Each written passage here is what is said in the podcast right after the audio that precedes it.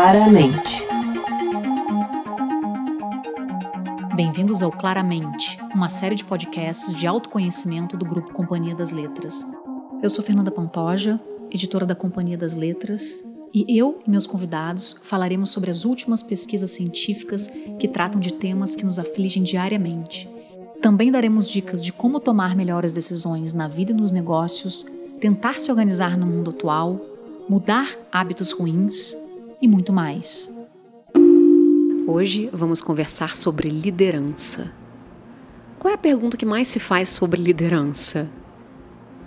As pessoas sempre querem saber qual é o segredo da boa liderança. Existe uma extensa literatura sobre o tema. Todo mundo quer saber o que é ser um bom líder. E a gente pode dizer que a pergunta mais desafiadora é: qual é o segredo da boa liderança?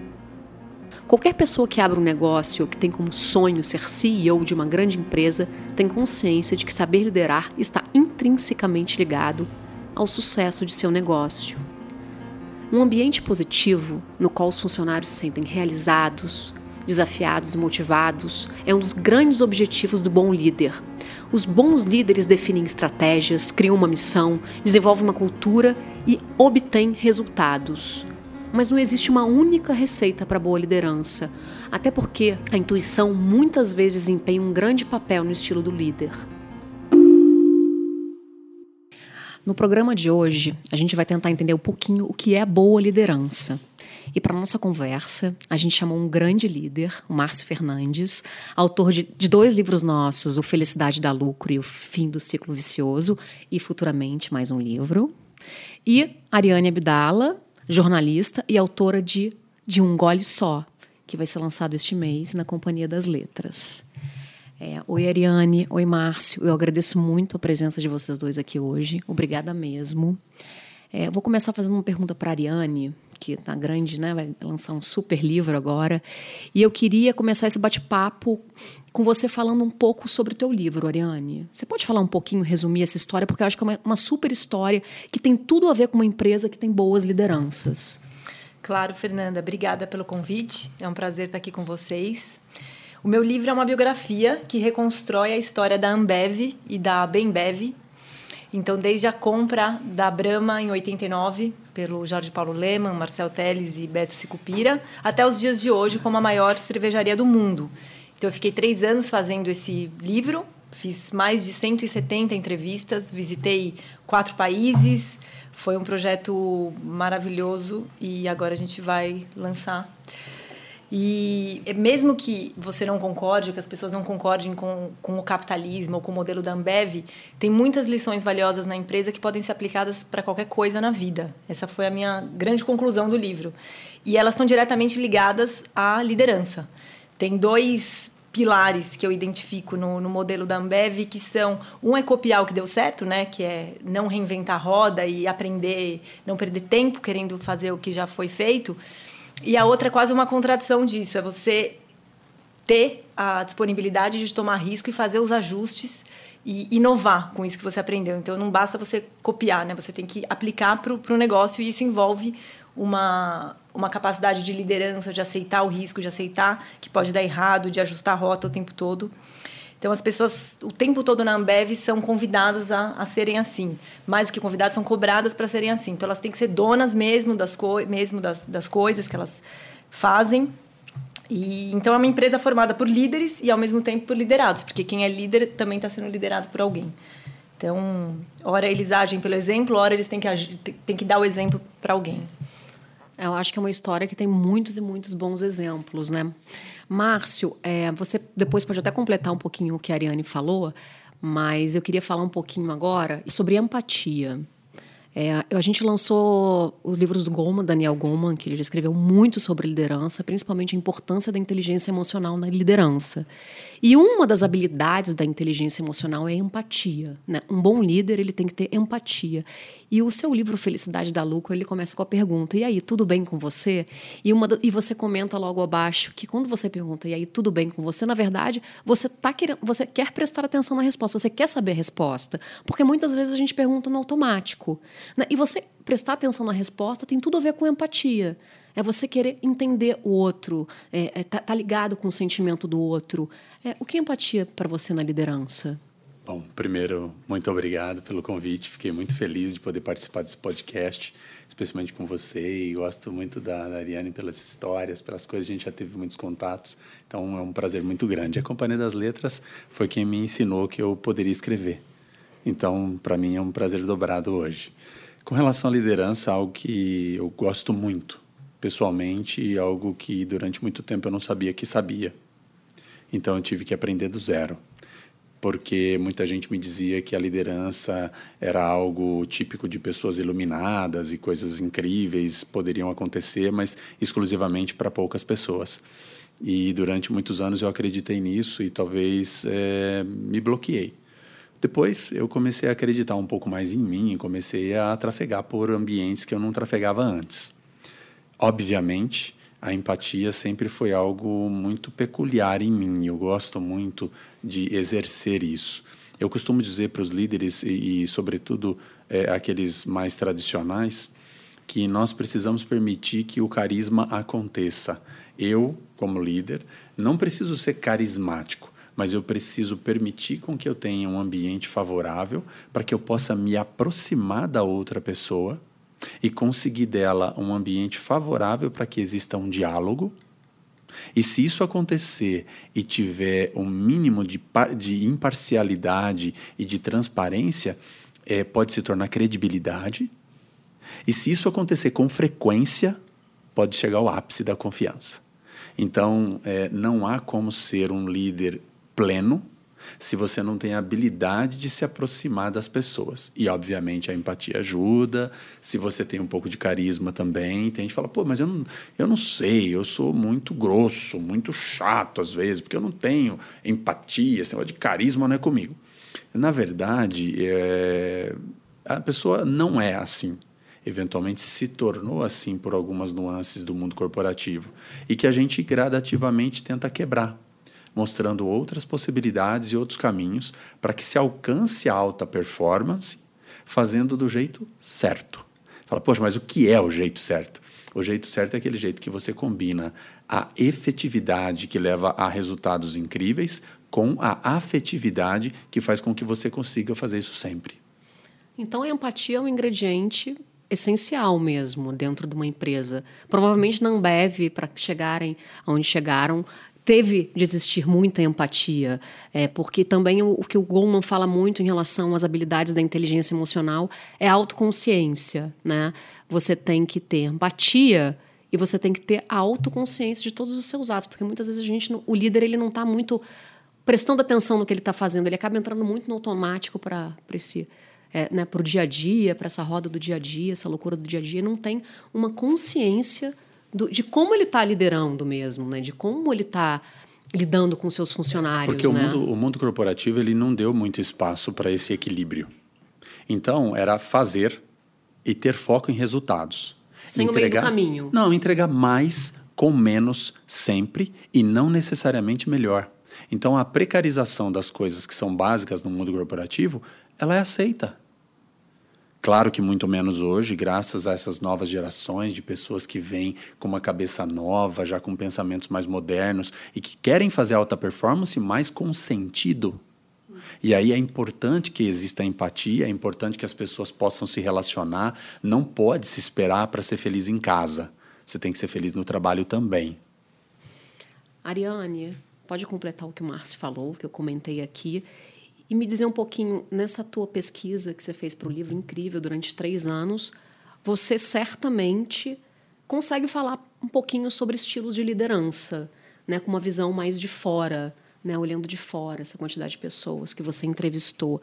É, você fala um pouquinho sobre o que você sentiu é, sobre o que é um estilo de liderança positivo e negativo. É, é, engraçado que na Ambev é um pouco na linha do que você até mencionou, assim, não são pessoas geralmente é, com a imagem que a gente imagina quando fala em empatia ou até mesmo em simpatia, né? Não são pessoas é, muito afáveis, muitas vezes, são muito mais duras, muito mais diretas pelo estilo da cultura da empresa, mas ainda assim são pessoas que têm muita paixão e muito autênticas. Então, elas acabam exercendo essa empatia muitas vezes, senão não teriam chegado onde chegaram.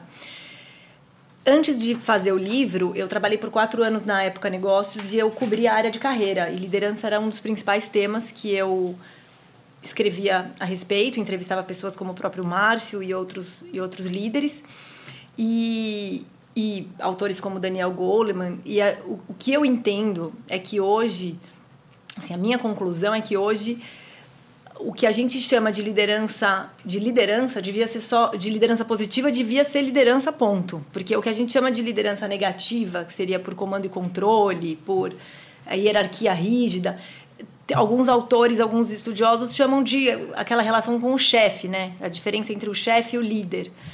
E e o líder positivo ou simplesmente o líder eu considero que é o que tem autoconhecimento é autoconsciência porque tudo que vem depois, as características que vem depois, por exemplo, ah, é uma pessoa que, que tem empatia, uma pessoa que aprende, que escuta. Se você não tiver autoconhecimento, se você não tiver a noção de si mesmo, não identificar o que, aonde estão suas lacunas, se não tiver humanidade, né? Porque ninguém é perfeito, obviamente. Então, para você ser exemplo, eu acredito que você deva ser exemplo se corrigindo também, né? É muito bom quando você tem um líder que você percebe que ele errou e que ele percebeu que ele errou e que ele mudou.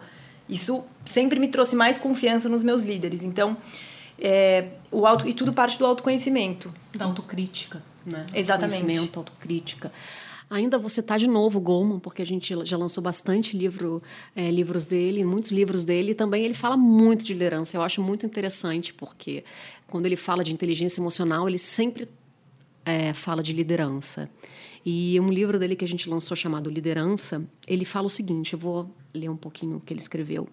Que toda mulher ou todo homem de negócios conhece uma história sobre um executivo extremamente inteligente, qualificado, que foi promovido para um cargo de liderança apenas para não dar certo na nova função. E também conhece uma história sobre alguém com habilidades intelectuais e técnicas sólidas, mas não extraordinárias, que foi promovido para um cargo semelhante e deslanchou. Ou seja, identificar indivíduos com talento para serem líderes é mais arte que ciência. Constatei, porém, que os líderes mais eficazes são semelhantes em um aspecto crucial. Todos possuem um alto grau de inteligência emocional. Você concorda com Goleman, Márcio? Não totalmente, mas eu acho que tem um, uma base que eu concordo muito. Essa coisa da arte, ela talvez seja o ponto que eu divirja um pouquinho, porque quando você transforma em arte, você coloca que é para poucos. E aí, quando é uma coisa muito artística, muito específica, muito nobre, muito é, incrível, você distancia da, da maioria da população. Eu, eu já sou de uma liderança mais simplória, uma liderança totalmente acessível a qualquer pessoa que queira. Então, o único insumo é querer. E o querer pressupõe um esforço equilibrado entre a disciplina para não desistir nunca, que acho que isso sim tem muito na Ambev, que não desiste nunca, nunca, e combinado com o afetivo de ter disponibilidade para doar o que você tem de melhor, que é o seu tempo, em favor de uma agenda que não necessariamente é sua. É, esse, esse, equilíbrio, para mim, foi o que pavimentou as melhores coisas que eu vi, aprendi e vivi na minha liderança. Eu já trabalho há 33 anos, eu tenho 44, eu comecei a trabalhar, ia fazer 12 anos. E trabalhei metade da minha vida corporativa sendo liderado exclusivamente, e a outra metade liderando e liderando em alta performance, acabando com uma empresa de quase 12 mil pessoas, quase 50 bilhões de faturamento. Ou seja, eu lidei com gente de todos os níveis, de todos os patamares de intelecto, de todas as formas, e, e existe tudo em todos os lugares. O que para mim é o que mais transforma, na verdade, é a vontade da pessoa, baseada no que ela acredita. Então, se você quiser que as pessoas mostrem o que ela tem de melhor, você precisa primeiro fazer com que ela sinta-se bem, a ponto de acreditar sobretudo nela mesma e fazer com que ela possa gradativamente ir acreditando em mais alguém além dela. E usando a filosofia de gestão que eu menciono nos dois livros, e, agora no terceiro eu pavimento bastante mais detalhadamente para que se possa é, é, implementar em termos de cultura, é, são quatro bases. Primeiro, acreditar em mim mesmo. E depois, se eu fizer isso bem, eu consigo acreditar nos outros. Depois, eu pratico. Tudo aquilo que eu aprendi, tudo aquilo que eu acreditei, simplesmente porque eu opto por fazer, não porque tem uma empresa me enfiando top-down. Depois, eu melhoro por convicção, e isso é óbvio. Porque quando eu quero, porque eu acredito, eu faço sem ninguém mandar. E aí eu faço toda vez que eu puder e cada vez melhor. E depois, em quarto, eh, o quarto pilar seria compartilhar. Porque hoje, especialmente nas novas gerações, os jovens que já não aceitam essa estrutura de comando e controle é, especificamente rígida e baseada na desconfiança, eles precisam de encontrar espaço para que possam se inspirar e o compartilhar para mim tem sido assim um caminho mais legal de todos. E qual o papel da intuição na liderança? Eu sempre fiz a liderança intuitiva, totalmente intuitiva. Até porque durante metade da minha vida eu nem acreditava em mim, então demorou muito tempo para eu saber realmente o que eu queria fazer. E aí, quando eu comecei a saber o que eu queria fazer, eu simplesmente fiz, mas eu não tinha convicção de nada. E aí, o legal de tudo é que a gente vê muita gente falando sobre a solidão do CEO. Eu nunca fui sozinho, eu não tive essa opção. A única coisa que me restava era eu preciso interagir ao máximo, usar dessa empatia, de talvez um pouco de carisma que eu aprendi a ter na vida, para fazer com que as pessoas quisessem vir comigo. Porque eu já sabia que não sabia quase nada. Você ia. Eu precisava ir seguindo a intuição e também um, uma dose bastante relevante de humildade para saber que tinha gente melhor do que eu. Então eu precisava ouvi-los. Você sentiu o papel da intuição nesse, nessa tua pesquisa toda, na qual você conversou com tantos líderes? Ariane? Sim, senti e, e acredito que ela está muito ligada à paixão também, porque aí tem uma entrega muito grande, você consegue ficar disponível para os insights, enfim, os líderes é, tomarem essas decisões. Mas o que eu vejo, até ouvindo o Márcio falar, reforça essa minha observação, é que os bons líderes vão decodificando isso. Então, se inicialmente é uma intuição, eles vão entendendo, nossa, isso acontece sem que eu tenha que pensar, mas o que que, o que, que dispara isso? E aí entra o autoconhecimento. E aí como que você transforma isso numa liderança que pode ser ensinada, como o Márcio disse, para qualquer pessoa que tenha vontade. Então você precisa até para passar isso para alguém que não tenha o mesmo carisma, que não tenha a mesma relação com a intuição, que não tenha por qualquer motivo, a mesma oportunidade, que não seja uma pessoa é, que os outros gostem facilmente, que tenha uma dificuldade maior de relação. Aí você precisa aprender isso com passo a passo que, que esse, essa decodificação da intuição pode ajudar. Porque é, a boa liderança não é uma não é uma não tem uma cartilha. Não, não. Então, mas tem como você mas e sabe o que poucos... é legal? Isso que a Ariane falou, eu acho bem legal, porque as pessoas às vezes perguntam. Elas falam assim, poxa, mas tá bom, eu queria ser legal, eu queria ser super amável, super carismático, e eu sou mais para papel de embrulhar prego, né? Bem grosso. e aí, como é que fica? Tô fora, né? Aí você fala, claro que não. Claro que não, porque pensa, se você de fato quiser, você consegue desatar qualquer nó, você consegue quebrar essas barreiras. Então a gente teve casos de líderes que eram bem broncos assim, sabe? E bem rígidos, tal, que foram fazer aula de teatro para aprender a, a, se colocar em, em situações que para eles eram bastante desafiadoras e totalmente fora da caixa, para conseguir de alguma forma se conectar com as pessoas, para aprender a falar. Então tem que ter coragem de se comunicar né? Não é aquele papo que você faz com líderes dentro de uma sala, que o RH já traz as perguntas antes, você se prepara para as respostas e vai tudo enlatadinho. A vida real não é enlatada. Então a pessoa precisa aprender. Mas para aprender tem que ter coragem. Porque é muito mais fácil usar a teoria da abelhinha, né? Que fica na salinha fazendo cera e quando sai ferrou alguém.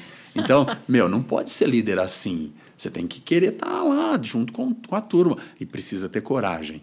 Então, o querer é a expressão de diversas atitudes que a pessoa precisa tomar. Não é fácil, mas obviamente é viável, pô. A gente está falando de boa liderança, como ser um bom líder, mas existem muitas empresas que ainda têm como lema: manda quem pode, obedece quem tem juízo. Ou seja, organizações tóxicas. A gente está falando só de coisa boa. Fala um pouquinho para mim sobre as organizações tóxicas, o Márcio. É, a experiência que você já teve com elas, as experiências que você ainda tem, de repente. Eu trabalhei numa empresa que eu fui falar com o meu gerente e ele falou assim: marca uma agenda com a secretária. Demorou dois anos para ele me receber. tipo, eu fui embora e não consegui falar nem tchau pro cara, entendeu? Então, assim, tem muitas organizações tóxicas, mas a organização ela se torna potencialmente tóxica é, porque a sociedade também está sendo muito tóxica. Essa aderência de falta de propósito com caminhos é, comoditizados que as empresas estão usando, elas encontraram durante muitos anos aderência em comportamentos de pessoas. Então eu conheço muita gente que adorava trabalhar nas empresas mais cartesianas. Por quê? Porque são trilhos muito bem fundidos, que são nomes gigantescos e que são coisas consagradas e que geram certo conforto. Então a pessoa muitas vezes conscientemente trocou a possibilidade do próprio protagonismo para seguir por um trilho já definido. Então tem um conforto por trás disso. Uma proposta dessa não dura tantas décadas se não for conveniente. Então ela foi conveniente para muita gente. E mudar isso é muito difícil. Eu até cito no meu primeiro livro que quando eu falei, eu, inclusive para um headhunter aqui em São Paulo, falei que eu estava com vontade de fazer uma mudança, que eu queria um mundo mais conectado, que a gente tivesse alta performance por opção, não por imposição. E a hora que eu falei isso, a headhunter até falou assim para mim, Márcio, a gente é super amigo, né? Eu já te contrato e te mando para as melhores empresas assim há muito tempo. Aceita uma dica minha para com isso, cara. Vai queimar teu filme. Esse negócio aí parece abraçamento de árvore, sabe? Não faz isso não. Aí eu falei, pô, que legal, obrigado pela sua preocupação tal. É, eu aprendi que feedback se recebe de coração aberto e boca fechada. Então eu não podia contestar. E ela fez de coração. E eu saí, levei para casa, conversei com a minha mãe até. Falei, mãe, o que, que você acha disso? Minha mãe é uma pessoa bem esperta, assim, né? Ela falou assim: Eu acho que ela deu o melhor dela para você, mas você está dando o melhor de você para as pessoas? Eu falei: Não. Ela falou: Então não para. Continua. Aí eu falei: Pô, eu vou para cima. Eu não vou parar. Eu vou continuar até onde der. E parece que está dando certo. Mas ainda tem muitos lugares em que fazer isso é um risco enorme. E tem em todos os lugares. Mas hoje, por exemplo, eu trabalho com cultura, gestão. Eu já não sou mais presidente há quase dois anos. É muito legal ver as empresas mais improváveis pensando em mudanças radicais na cultura, porque perceberam que práticas que os nossos pais aceitavam numa boa, hoje nem pensar. E amanhã? Muito menos. Os funcionários não aceitam mais. Nunca, esquece. E aí, o, o, o que a gente chama de colaboradores, né, os funcionários, eles, estão, eles são clientes. Então, se os meus colaboradores, que são os clientes que eu pago para trabalhar comigo, não estão gostando, imagina aqueles que são clientes que eu não pago. Eles vão me abandonar. E quando eles me abandonam, a minha empresa acaba. Então tem muita gente mudando. Felizmente, muitos por opção outros já por obrigação. Mudanças radicais, Márcio. Radicais. mudanças radicais. Radicais, do tipo assim, é, até hoje... Começa do zero. Eu tinha uma gestão de comando e controle e eu adoro o poder, eu exerço com prazer, eu tenho um, um, uma fissura por gerir baseado no, na expressão unilateral do poder. E agora eu quero fazer uma gestão participativa, integrada, em que as pessoas possam participar, mesmo que isso custe a minha saída nesse nível. Então eu tô, tô ficando muito feliz, né? Não, eu acho isso bom, um bom uma, caminho. Um ótimo caminho. Ariane, vamos falar um pouquinho sobre você agora. A gente falou sobre o livro, mas vamos tentar trazer o que o Marx falou para a tua experiência como liderada. Você já trabalhou em algumas empresas. Você como, como foi para você a tua relação com os teus líderes? Eu tive a maioria dos meus líderes foi boa, foram pessoas que eu realmente me inspirava, tanto que é engraçado, agora que eu saí da revista, eu percebo que Conta, fala das revistas. É. Eu trabalhei oito anos na editora Trip, na revista TPM, a Trip para Mulher. E aí eu fiz uma mudança aparentemente radical para a época negócios, onde eu fiquei quatro anos. Aparentemente porque no fim tudo são pessoas. Então eu descobri isso e foi, foi muito legal. Mas eu aprendi muito sobre o mundo dos negócios, economia, que era um ambiente que eu não tinha familiaridade. E eles me contrataram na época negócios justamente para ter um olhar de fora, um olhar mais humano um, um, texto mais literário. Então foi uma experiência muito rica, porque eu pude usar o melhor do que eu aprendi na Trip para explorar um novo mundo muito rico também. E faz três anos e meio que eu saí e abri uma empresa de conteúdo. Então hoje eu escrevo livros como Ghostwriter e faço outros, outros projetos, projetos de cultura de empresa também, usando ferramentas do jornalismo. Mas é, o que eu percebo hoje é a minha relação com os meus líderes, tanto da época negócios quanto da Trip, é, aqueles que eu tinha uma, uma admiração profunda, eu continuo igualzinha. Eu ou contrato ou peço para que eles leiam meus textos, para que eles editem, para que eles me deem feedback. Porque para mim não mudou nada, assim, eles são as pessoas que eu respeito e aqueles que eu não tinha uma relação de admiração tão forte, um laço, eu simplesmente não tenho tanto contato, mas eu enquanto estava na revista, eu também fazia um, um, a, a minha lição de casa, assim, eu tentava ser uma boa liderada para mim mesma. Então, assim, aproveitar o que os líderes tinham de bom. Quando tinha um, um, algum, algum editor que eu não admirasse, que eu não respeitasse, sinceramente, eu fazia um exercício, aí é o autoconhecimento, de assim, como que eu posso despertar alguma admiração sincera por ele? Porque eu me colocava no lugar e deve ser muito ruim você ter uma pessoa embaixo de você que não te respeita. E sempre tem alguma coisa para aprender. Então, assim, a minha vida ia ser melhor se eu aprendesse. Então, eu, por exemplo, pensava muito na experiência que ele tinha, que eu não tinha, 20 anos às vezes a mais do que eu de jornalismo, viveu coisas que eu nem vi. Trabalhou em veículos que são clássicos e que eu herdei, né, as lições que ele trouxe. Então, eu focava nisso e funcionava. Eu acabava criando boas relações até com as pessoas mais difíceis. Porque eu tinha muito essa postura de. Talvez até por isso que eu fui empreender depois de fazer só o que eu queria fazer por opção. Achei interessante ele dizer isso porque eu pensava isso. Eu tô aqui nesse fechamento à meia-noite porque eu quero. Porque se eu não estiver aqui porque eu quero, eu vou levantar e vou embora. Eu não, eu não posso aceitar que eu vou ficar no emprego porque eu preciso. Assim, eu não acredito no estágio de vida que a gente está, assim, que tem condições de arrumar um outro emprego, que eu posso ser frila, posso ter dificuldades, mas eu tô aqui por opção, não, não tem outro motivo legítimo. Então, isso fez com que eu tivesse uma relação muito, muito positiva com, a, com, as pessoas. Com a liderança, com os teus líderes. Sim. Isso que ela está falando tem a ver com a questão que você fala da felicidade, né? Em Sim. casa e no trabalho, né, o Márcio? É, eu gosto muito de falar disso e aí pegando Porque até essa ver, né, mesma né? linha. É, teve uma vez que eu vi uma, uma reportagem que foi muito marcante para mim, que eu nunca tinha pensado tão estruturadamente sobre isso. Foi, acho que foi a Flávia Sintra, se eu não me engano, não me engano que ela é repórter do Fantástico. E ela fez uma reportagem nas ruas perguntando para as pessoas qual era o seu sonho. E, no fundo, eles queriam chegar no propósito de vida, uhum. o que te move. E foi impactante ver que as pessoas na rua, eh, em muitos casos, não conseguiam elaborar o porquê delas, mas nem o básico. E algumas se emocionavam por ter que falar sobre qual era o porquê dela. E aquilo me impactou pra caramba. E até convidei a Flávia, depois ela, ela teve na empresa, a gente falou sobre o tema. Foi bem legal, um papo bem legal mesmo. E aí eu fiquei pensando, muito do que eu fiz foi porque algo em mim me mostrou um propósito que valia a pena. E aí você falou assim, poxa, a gente fica meia-noite lá fechando para publicar e eu fico porque eu quero. Isso, infelizmente, a, a minoria apenas tem esse alto é, senso de propósito. E tem muita gente, talvez até pela nossa estrutura tradicional de poder tal, que se permite ser guiado. Lembra que eu falei da conveniência dos modelos anteriores, dos tradicionais?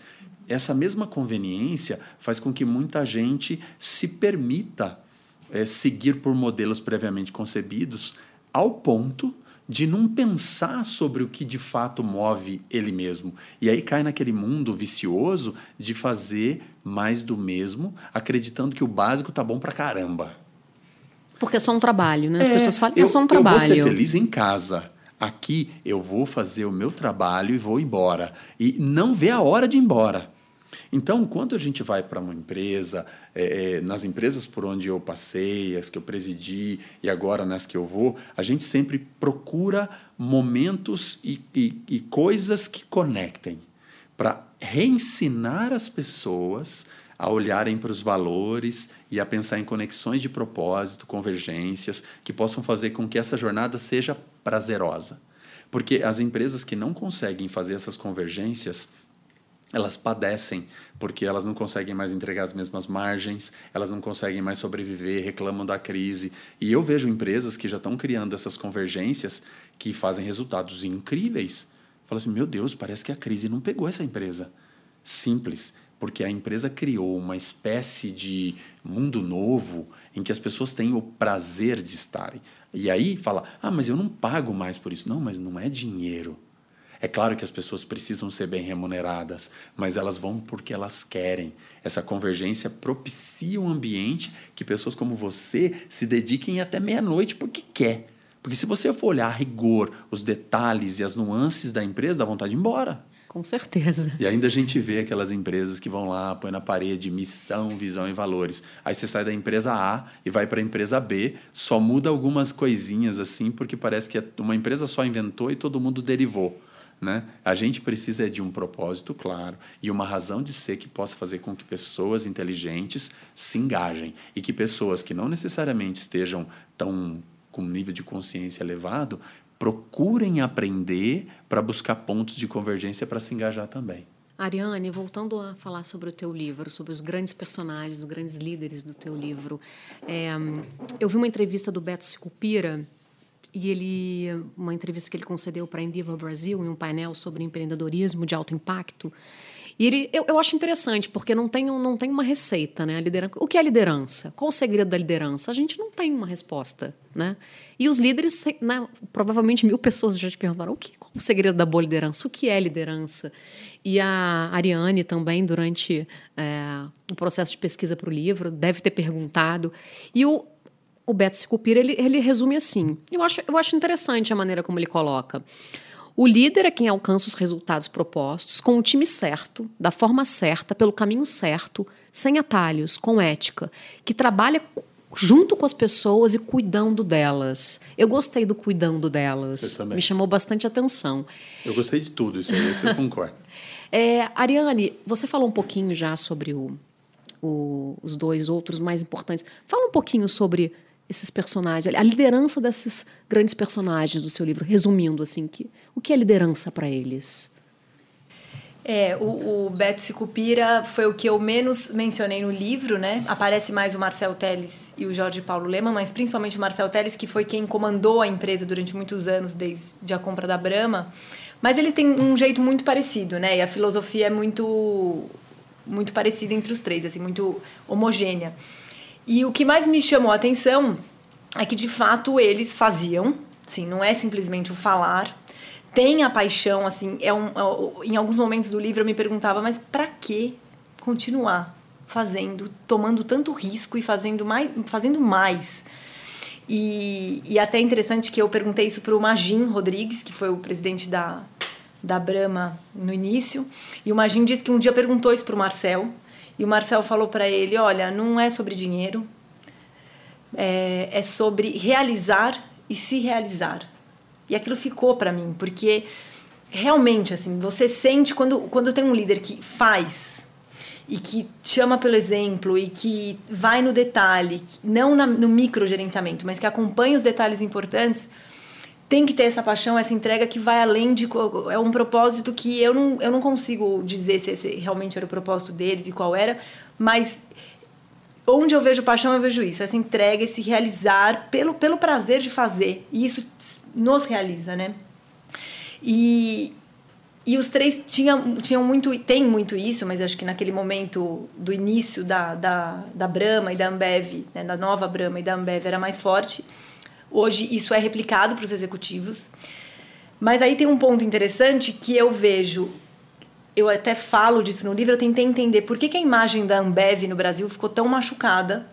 E um dos motivos é isso, era uma liderança muito tida como muito dura, agressiva e às vezes é, desvirtuada mesmo. Então, eu fui tentar entender isso, e claro que não, não tem como você entender algo que não seja exato de maneira objetiva, mas um pouco me parece que tentavam reproduzir esse estilo, essa gana que tinha no Marcel, no Jorge Paulo, no Beto, no próprio Carlos Brito, só que sem talvez o mesmo lastro.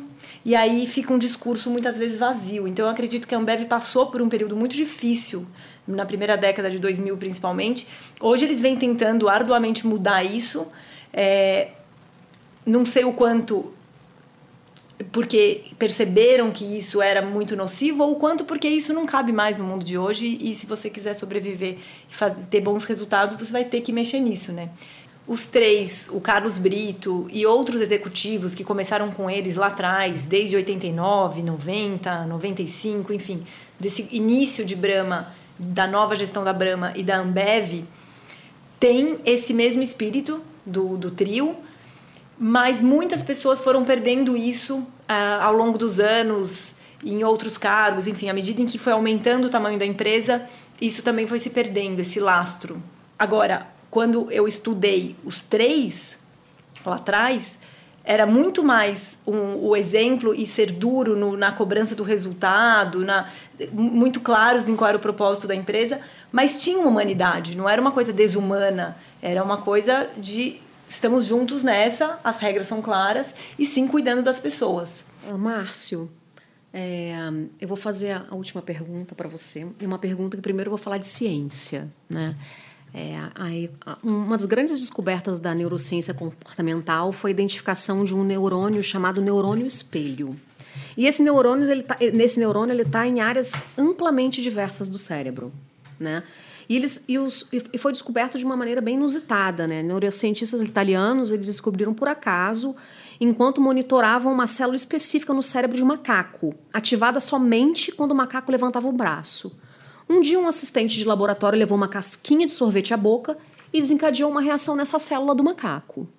Então, foi o primeiro indício de que o cérebro está cheio de neurônios que imitam ou espelham o que o outro faz. Quando consciente ou inconscientemente detectamos as emoções de outra pessoa através das nossas ações, nossos neurônios espelho reproduzem essa ação. Obviamente, esses neurônios têm muita importância nas organizações. Porque as, emo as emoções e as ações dos líderes induzem os seguidores. Quando você acha que os neurônios espelho ficam em maior evidência na relação líder e liderado? Tem vários momentos de muita evidência. É, infelizmente, nos últimos anos, muitas vezes pelos maus exemplos. Eu escrevi até um artigo recente para Você SA, e eu falo um pouco sobre isso. A revista Você SA, da editora Abril, é online.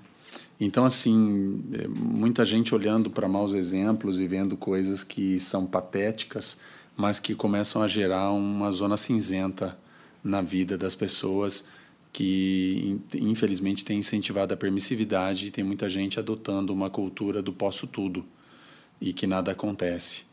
Então, infelizmente, muita gente replicando maus costumes. Isso é muito ruim para a gestão. Por outro lado, é, é, trazendo um pouquinho do que a Ariane estava dizendo, é, eu gosto muito da ideia de que uma boa liderança ela não se faz exclusivamente com coisas legais ela se faz sobretudo com o como você faz. Então, quando você fala às vezes que parece que a paixão que existia em três grandes líderes e ícones do país não necessariamente foram transmitidas para a base e que gerou um pouco dessas sequelas que você comenta, é, talvez isso aconteça porque talvez os neurônios que acendem não necessariamente são na quantidade adequada para que, que o movimento seja feito com a mesma forma. Uhum. Então, é, esse é o mesmo exemplo que eu ouço de algumas empresas multinacionais que dizem assim: eu adoraria fazer uma coisa melhor, mas o comando que vem é um comando que me define o, o que eu devo fazer. E aí eu sempre digo para a pessoa: mas o como é seu. Ainda que você receba inspirações de qualquer tipo que te motive a fazer reflexos desse movimento, né? Quando eu recebo uma, um, um, uma provocação e aí eu tenho uma reação. E a reação normalmente ela é mais para se cumprir, para se atender, é quase que um cumprimento de tabela. E aí eu digo sempre: se você der uma dose de você, qual dose você daria? Eu, eu sempre gosto de dar a melhor dose que eu tenho. Então eu me preocupo profundamente com o como. Então, se algo me estimula, como o espelho, né, o neurônio espelho, e eu penso antes de simplesmente exercer aquele estímulo, como três executivos que me estimulam, e, e faço qual é a dose de mim que eu vou colocar nisso. E se eu coloco a melhor, eu gosto de dizer que é o foco na forma. Que ainda que o que não seja bom, no caso era, mas ainda que não fosse, eu posso dar o tom de algo que faça de fato sentido. Porque, diferente de um animal que não tem necessariamente a inteligência que nós temos, nós podemos processar em milésimos de segundo. E tem até um estudo de um professor que infelizmente faleceu há alguns anos, que ele estudava as reações em milissegundos. Um estudo que não foi concluído, baseado na neurociência. Você lembra o nome dele? Moisés Sneifer. Ele foi professor durante muitos anos da Fundação Getúlio Vargas, foi um dos tutores que eu tive a benção de ter na vida, e eu fui cobaia do voluntariamente do, da pesquisa dele, e a gente fazia assim, ele fazia a seguinte pergunta para mim: Quanto tempo você demora para tomar a decisão de desviar o seu carro quando você vê uma bola e em seguida uma criança correndo atrás? E a hora que você percebe aquilo, quanto tempo você pensa para desviar o carro? Eu falei: Nada. Eu desvio o carro, posso até morrer na hora pelo desvio abrupto, mas eu desvio. Ele falou assim: então, essa é a sua melhor decisão, porque é a decisão que você toma plenamente com seu coração e cérebro em sintonia, sem nenhum tipo de pré. Então, esse estímulo do, do neurônio espelho é muito isso. Agora, nós temos uma habilidade adicional que, em milésimo de segundo, milésimos de segundos, podemos tomar uma decisão complexa e não necessariamente ter todas as informações, mas a gente segue de verdade o que a gente sente. Esse é o foco na forma, que se a gente aprender a dominar, a gente não tem tanta dificuldade de fazer e muito menos frustraria intenções tão legais de pessoas que só querem fazer o jeito certo, mas que às vezes, pela grandeza, pela complexidade, acabam entrando por caminhos que vão para o trilho. É igual a poeira, você bate ela, ela sobe do tapete e se você não canaliza, ela volta para o tapete, infelizmente. O neurônio espelho, ele, você vai espelhar coisas boas e coisas ruins, né? Então você tem que ter uma dose, como você falou, uma dose de personalidade. A tua personalidade tem que estar presente para você pensar como refletir. O que faz sentido? O que faz né? sentido refletir? É, bom, a gente está chegando ao fim do programa e eu sempre, uh, Márcio, Ariane, todo o fim do programa, eu peço para os nossos convidados darem dicas práticas sobre o tema conversado. Mas prática mesmo, do tipo, levanta e bota um tênis vermelho que vai, sabe assim, uma coisa bem prática. Perfeito. Márcio. As melhores decisões que você toma é no chuveiro. Olha só. Então, vá para o chuveiro é, não, não que nem o Juca que fure, né? Mandava o pessoal para o chuveiro, já para o chuveiro. Não, é aquela uma assim, sabe? Você não, você não precisa estar no momento estruturado da tua vida para tomar uma boa decisão. Você só precisa estar com o coração aberto. Então, pô, tá lá, tá, pô, toma uma decisão legal. Eu cansei de abrir a porta do, do, do box do banheiro assim, pegar o celular e gravar um áudiozinho.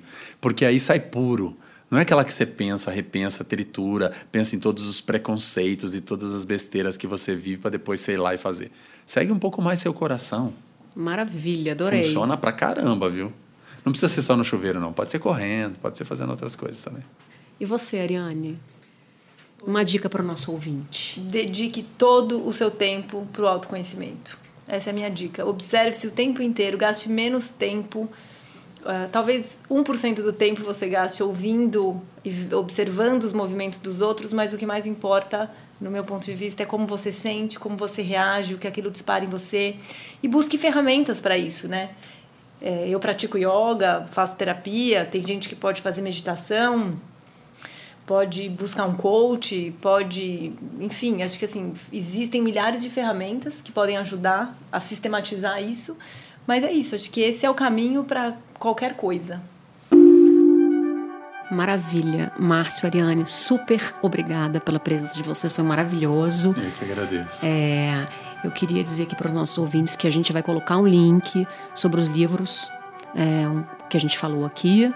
É, E também, se tiverem dicas, sugestões, reclamações, manda um e-mail para claramente@companhiadasletras.com.br e até a próxima. Muito obrigada. Legal, parabéns pela iniciativa, um prazer participar.